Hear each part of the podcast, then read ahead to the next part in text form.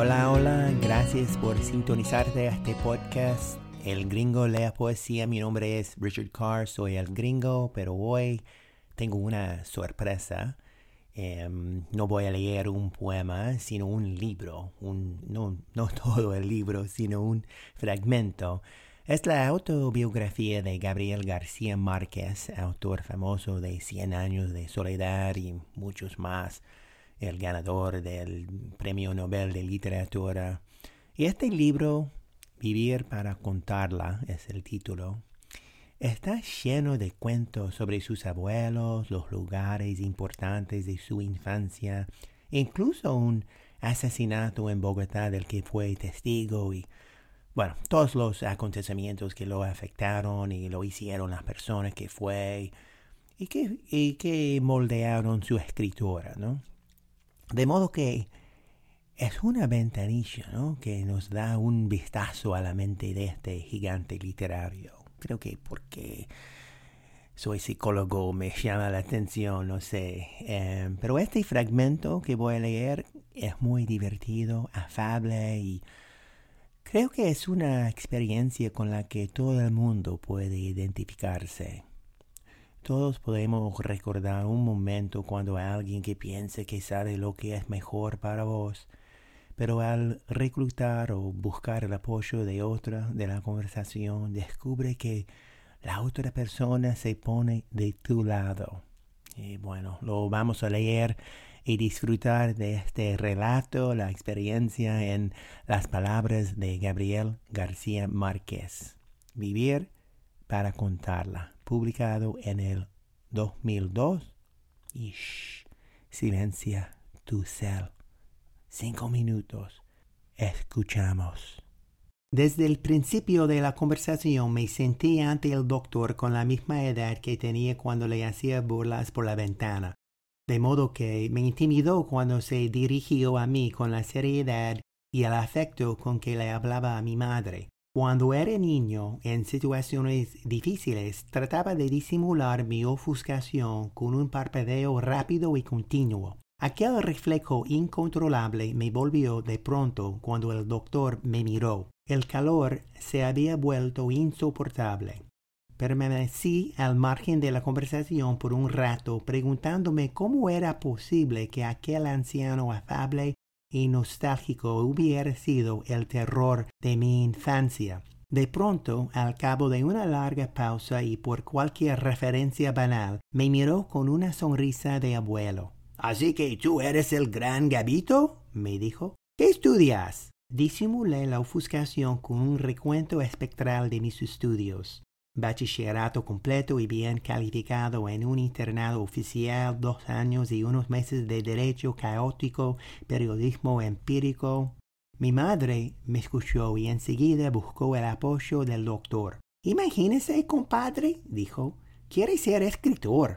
Al doctor le resplandecieron los ojos en el rostro. ¡Qué maravilla, comadre! dijo. Es un regalo del cielo. Y se volvió hacia mí. ¿Poesía? Novela y cuento, le dije, con el alma en un hilo. Él se entusiasmó. ¿Leíste Doña Bárbara? Por supuesto, le contesté, y casi todo lo demás de Rómulo Gallegos. Como resucitado por un entusiasmo súbito, nos contó que lo había conocido en una conferencia que dictó en Maracaibo y le pareció un digno autor de sus libros. La verdad es que en aquel momento, con mi fiebre de 40 grados por las sagas del Mississippi, empezaba a verle las costuras a la novela vernácula. Pero la comunicación tan fácil y cordial con el hombre que había sido el pavor de mi infancia me parecía un milagro y preferí coincidir con su entusiasmo. Le hablé de La jirafa, mi nota diaria en el Heraldo, y le avancé la primicia de que muy pronto pensábamos publicar una revista en la que fundábamos grandes esperanzas. Ya más seguro le conté el proyecto y hasta le anticipé el nombre. Crónica. Él me escrutó de arriba abajo. No sé cómo escribes, me dijo, pero ya hablas como escritor. Mi madre se apresuró a explicar la verdad. Nadie se oponía que fuera escritor, siempre que hiciera una carrera académica que me diera un piso firme. El doctor minimizó todo y habló de la carrera de escritor.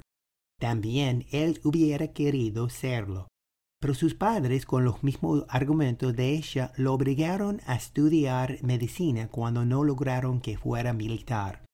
Pues mire usted, comadre, concluyó, médico soy y aquí me tiene usted, sin saber cuántos de mis enfermos se han muerto por la voluntad de Dios y cuántos por mis medicinas. Mi madre se sintió perdida. Lo peor, dijo, es que dejó de estudiar derecho después de tantos sacrificios que hicimos por sostenerlo.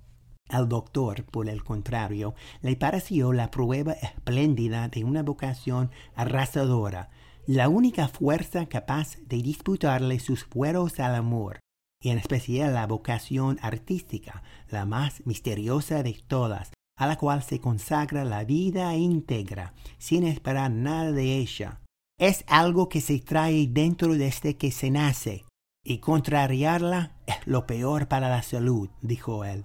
Y remató con una encantadora sonrisa de masón irredimible. Así sea la vocación de cura.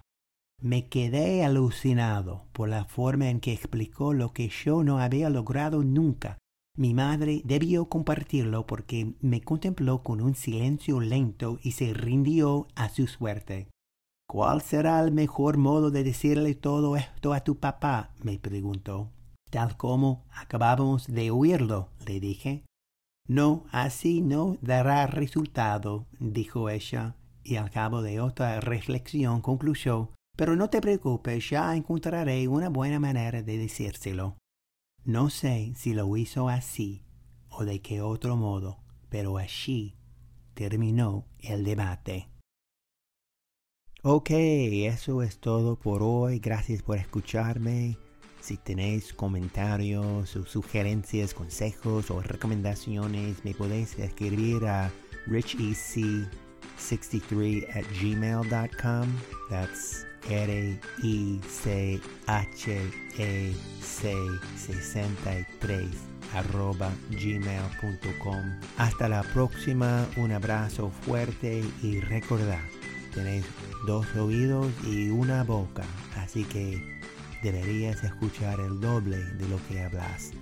Chao.